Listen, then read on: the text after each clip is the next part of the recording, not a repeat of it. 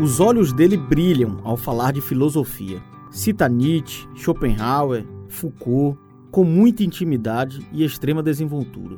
É eloquente, de manejo rápido das palavras e raciocínio fluido. Não, não estou falando de Marcola, o comandante do primeiro comando da capital, PCC, uma das maiores organizações criminosas do Brasil. Marcola talvez seja o criminoso com flerte intelectual mais famoso do país. Mas a descrição inicial é de um apenado filósofo paraibano. Gosto muito de ler filosofia e, e Schopenhauer e, e Nietzsche falam sobre o sofrimento. Matias está detido no Serrotão. É natural de Campina Grande e também comandou uma organização criminosa. Quando eu me encontrava preso na cela de uma cadeia. Dentro da cadeia, encarcerado, já passou no Enem para Direito, Odontologia e agora Medicina. Ele, segundo o Ministério Público Federal, era o cabeça de um grupo que desviou milhões de reais usando centenas de benefícios fantasmas do INSS. O Ministério Público iniciou essa manhã mais uma, mais uma operação contra o crime organizado. Desta vez, os alvos dos promotores de justiça fariam parte de um esquema que teria desviado recursos públicos do Lifesa, que é o Laboratório Industrial Farmacêutico da Paraíba. E os mandados de busca e apreensão começaram a ser cumpridos nas primeiras horas da manhã. A Operação Fanes desmontou o esquema e levou à prisão Matias e seu universo filosófico. Eu sou Marcos Tomás e este é o quinto e último episódio da série O Preço da Redenção. Se você ainda não ouviu os episódios anteriores, sugiro retornar na nossa página principal e conferir tudo. Agora vamos apresentar As Mentes Brilhantes.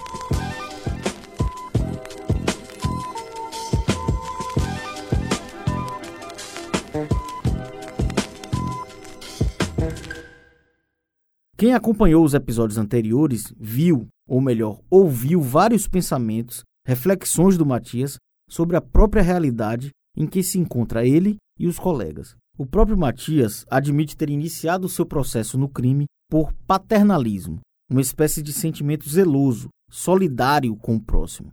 Segundo ele, vítimas da burocracia do sistema. Em geral, agricultores que não conseguiam concluir o processo de aquisição do direito ao benefício, como pensões ou aposentadorias próprias. Logo após a explicação, ele complementa que nasceu e cresceu na zona rural, dando ar de laço afetivo territorial ao ato. Também garante que conhece as agruras do homem do campo e aquilo mexeu com ele. Inclusive, ao contrário do que apontam as denúncias contra ele, nega qualquer apropriação de valores de pessoas que tenha ajudado reconhece apenas as próprias fraudes referentes a pessoas fictícias que tenha criado para se apropriar das rendas, ou seja, mortos, inexistentes. Seja como for, que a intenção inicial tenha sido de fato ajudar, acelerar processo de desvalidos ou já se apropriar. Foi essa descoberta de brechas, conhecimento de atalhos no sistema, que representou um balão de ensaio para o início da complexa teia criminosa montada por Matias, do INSS de Campina Grande. Era muito novo, inexperiente e, e entrei no INSS com 20 anos de idade e assim não tinha muita experiência de vida. Sempre fui muito estudioso, sempre minha, minha origem é, é humilde, né? Sempre fui meus pais agricultores, então assim, eu sempre busquei através da educação vencer na vida. E aí quando eu consegui adentrar no, no, no Serviço Público Federal, eu tinha passado também em outros concursos, passei no concurso da polícia na época, passei no concurso da Petrobras e optei por ficar no INSS e acabei que, depois de um tempo que estava lá dentro, comecei a me envolver no processo de fraude administrativa que começou com um caráter paternalista, né? ajudando as pessoas e daqui a pouco você está dentro de uma bola de neve, não tem mais como sair. E aí acabei me envolvendo nesse processo de probabilidade que na verdade foi o maior erro que eu cometi na minha vida e que eu me arrependo extremamente, né? Porque trouxe consequências muito, muito, muito graves para a minha vida, sobretudo a questão da liberdade, né? Que não tem preço, né?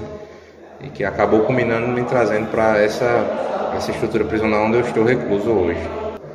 Você saberia precisar o momento em que você se viu diretamente envolvido, fisgado, se há um marco nessa, sabe, uma data que simbolize isso quando você realmente se viu, eu agora estou dentro da atividade criminosa? É, eu costumo dizer que foi justamente anterior, é, porque eu entrei no INSS em 2000 e, por volta de 2000 e, passei no concurso de 2008, fui chamado em 2010 E aí comecei a atuar, trabalhava e, e eu sempre fui uma pessoa extremamente é, certinha, né? Um cara que pesava muito pela questão da honestidade e tal. Só que, assim, eu via muitos casos é, em que as pessoas eram indeferidas de forma incorreta e tentavam resolver, tentavam ajudar. E aí comecei a ajudar, é, atuando nesse sentido. E aí comecei a perceber outros servidores que faziam essas, essas questões de forma ilícita e acabavam não, não sendo punidos. E o que aconteceu foi que já em 2013 eu estava muito próximo já para casar é, me conheci uma menina, me envolvi com ela e, e a gente noivou e já estava tava próximo do casamento.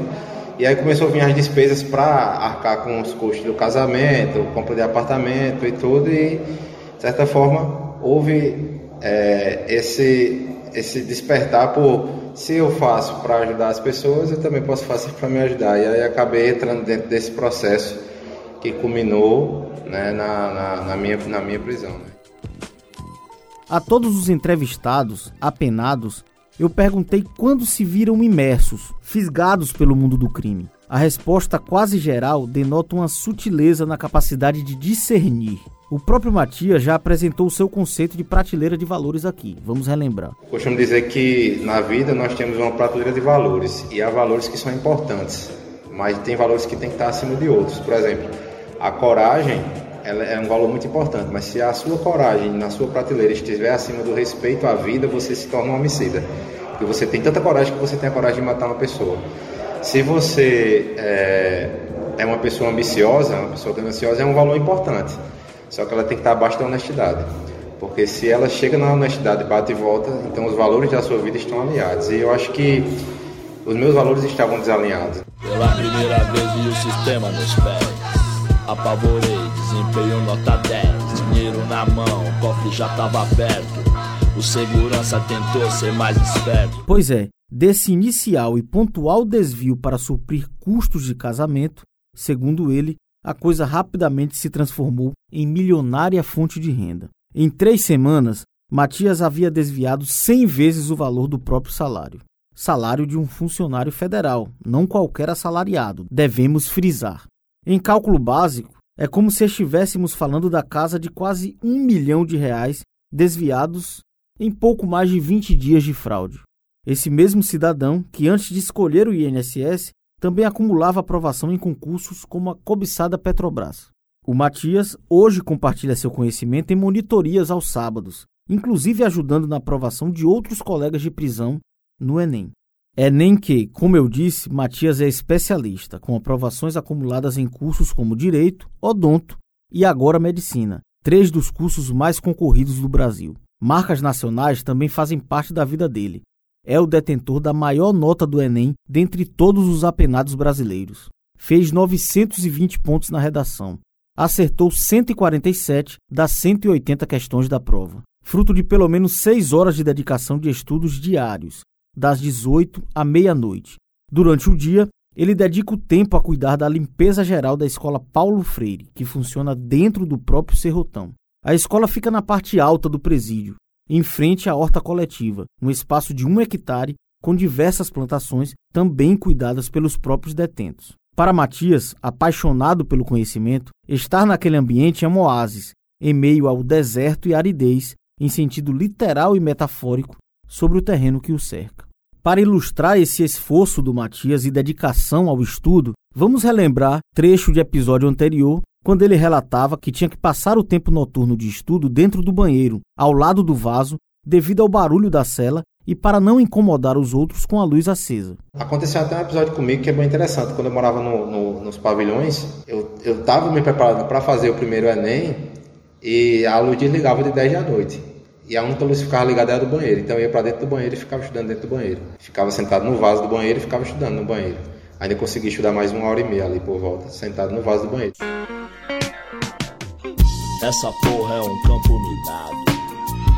Quantas vezes eu pensei em me jogar daqui? Mas aí, minha área é tudo que eu tenho. A minha vida é aqui, eu não consigo sair. É muito fácil fugir, mas eu não vou, não vou trair quem eu fui, quem eu sou. Também, como já frisei em episódio anterior, na Paraíba foram 224 reeducandos aprovados no último Enem. E esse é o maior em número proporcional de aprovações entre todos os estados brasileiros. Além do fenômeno Matias, o melhor resultado em todo o país, registro a aprovação de alguns dos que possibilitaram a construção dessa série ao compartilhar as suas histórias. O bacharel em Direito Marcelo agora vai cursar Administração. O ex-policial civil Veron se prepara para cursar Letras.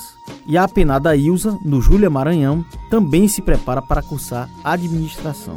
A aprovação no Enem prevê remissão de 144 dias na pena. Ah, ainda sobre o Matias, só queria finalizar essa série registrando que, com o resultado obtido, o mesmo também seria aprovado para medicina na ampla concorrência, competindo contra você e demais que estão aqui fora do sistema prisional e das restrições impostas. Qual a próxima mãe que vai chorar? Ah, demorou, mas hoje eu posso compreender que malandragem de verdade é viver. Agradeço a Deus, aos orixás. Parei no meio do caminho e olhei pra trás.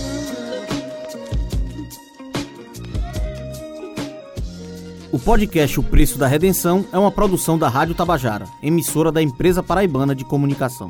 Eu sou o Marcos Tomás, responsável pelas entrevistas, produção, pesquisa e roteiro desta série. O trabalho de edição foi de João Lira, que dividiu comigo também a montagem final. A triagem dos áudios foi de Luiz Monteiro, Ana Clara Cordeiro e João Lira. Me auxiliaram na captação das entrevistas, registros de imagens e no batismo dos nomes fictícios Romana Ramalho e Carl Newman.